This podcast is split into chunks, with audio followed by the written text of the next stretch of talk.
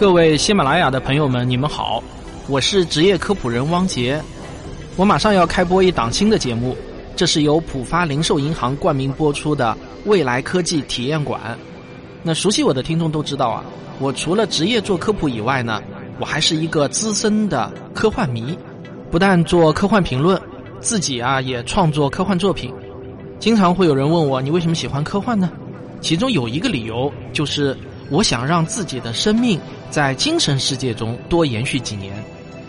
我想，当我即将离开这个世界的时候，如果有人问我还有什么遗憾，我可能会这么回答：我很遗憾不能看到人类还能发明出一些什么样的有趣的东西。所以呢，喜欢科幻其实就是在有生之年尽可能弥补这份遗憾。欢迎来到未来科技体验馆。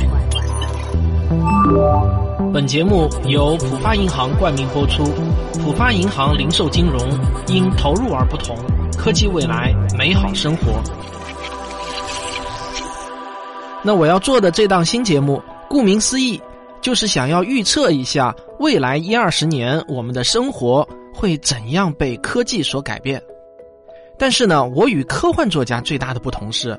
优秀的科幻作品往往比拼的是谁脑洞开得大，谁能自圆其说的幻想出一些普通人根本就想不到的未来。但是啊，我要做的呢，却不是大开脑洞，而是通过科学思维来尽可能的准确预言最有可能到来的未来。所以，我希望这档节目是一个具有现实意义的节目，是一个可以对投资、就业、创业有具体参考价值的节目。我当然知道，想要预测未来是极其困难的，哪怕是要预测未来一二十年的事情。如果说我真的有这个本事，把未来科技发展趋势都预测准了，那我大概也不用坐在这里录节目了。我可能早就被各大公司或者政府相关部门高薪养着做智库了。显然啊，我还到不了那个级别。但我觉得自己呢，又会比绝大多数普通饭局上的高谈阔论的人更具有参考价值。理由很简单。这是因为，第一，我有科学思维，会用逻辑加实证的方式去想问题；第二，我会花时间做功课、查文献、找数据、咨询专家团等等，我绝不会像在饭桌上侃大山那样想到哪出就是哪出；第三呢，我有一个可以大致检验这些预测是否靠谱的工具，这个工具虽然不能百分百的帮助我找到正确答案。但基本上可以过滤掉那些脑洞开得过大、不切合实际的预测。那这个工具是什么呢？就是四个字：技术飞轮。什么是飞轮啊？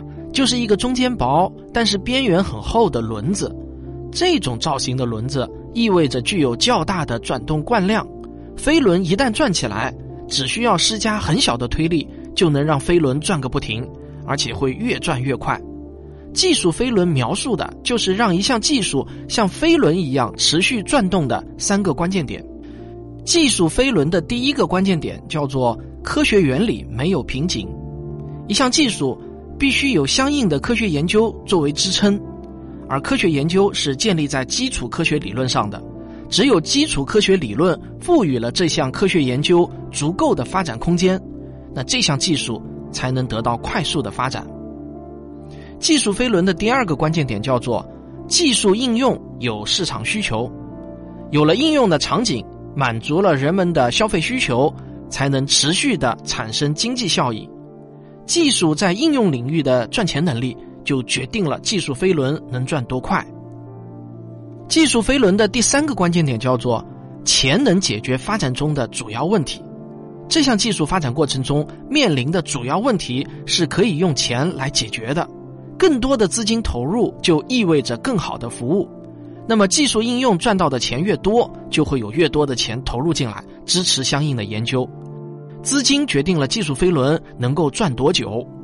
好，如果技术飞轮的三个关键点全部齐备，那么它才能够转动起来，而且是越转越快。这就是我用来检验自己对未来预测准确性的工具。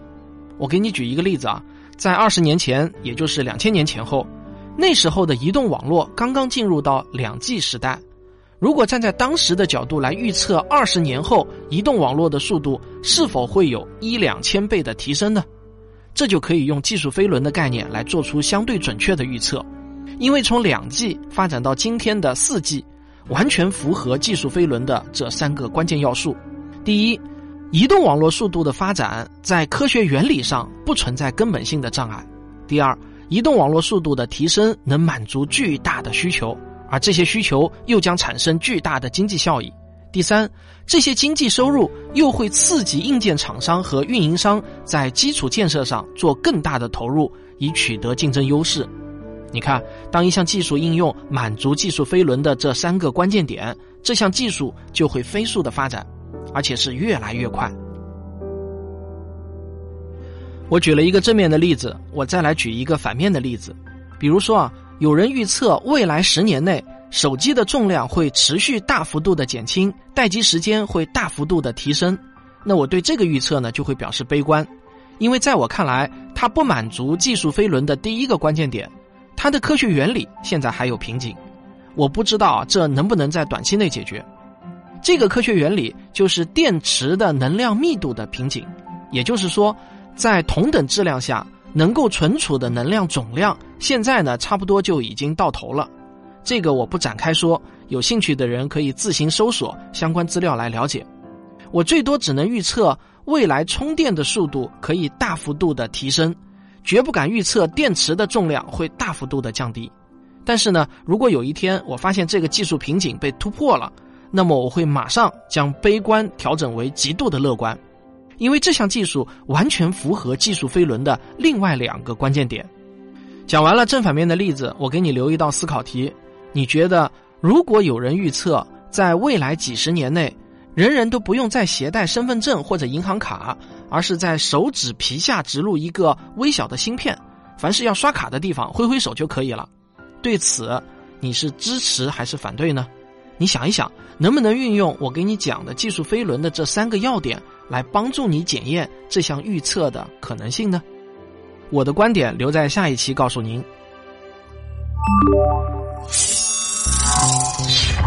好，最后我还是要感谢一下我的合作伙伴浦发银行，他们与我一起打造了这档未来科技体验馆的节目。在过去的几年间，浦发银行坚持科技引领。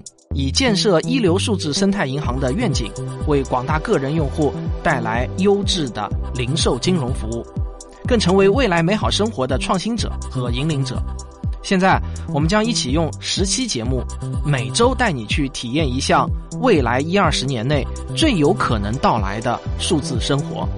感谢您订阅未来科技体验馆，我是职业科普人王杰，期待与您再相见。未来科技体验馆。